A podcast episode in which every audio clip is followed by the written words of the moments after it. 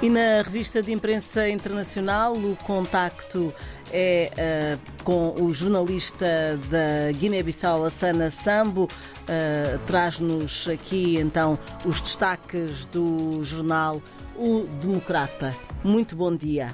Ora, viva muito bom dia, ouvintes da RDP África. Sejam bem-vindos a mais uma edição da revista de imprensa do jornal O Democrata da Guiné-Bissau.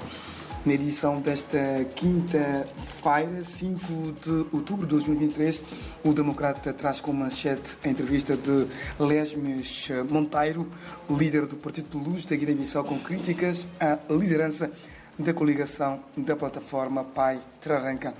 O jornal cita o presidente do Partido de Luz, que diz, nós citamos agora, Pai Traranca tem foco nas presidenciais, não tem agenda para governar a Guiné-Bissau. Fim de citação.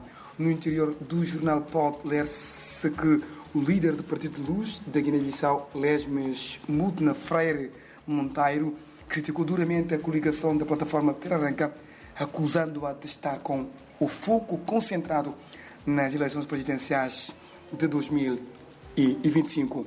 Outras notícias em destaque no jornal têm a ver com a abertura manifestada pela República Popular da China, que diz estar disposta a escrever um novo capítulo de relações internacionais com a Guiné-Bissau.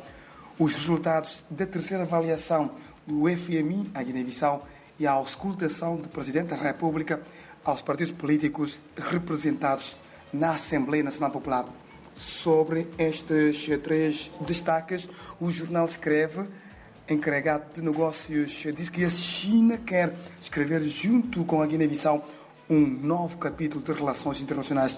Terceira avaliação, FMI anuncia acordo de financiamento de mais de 8 milhões de dólares à Guiné-Bissau.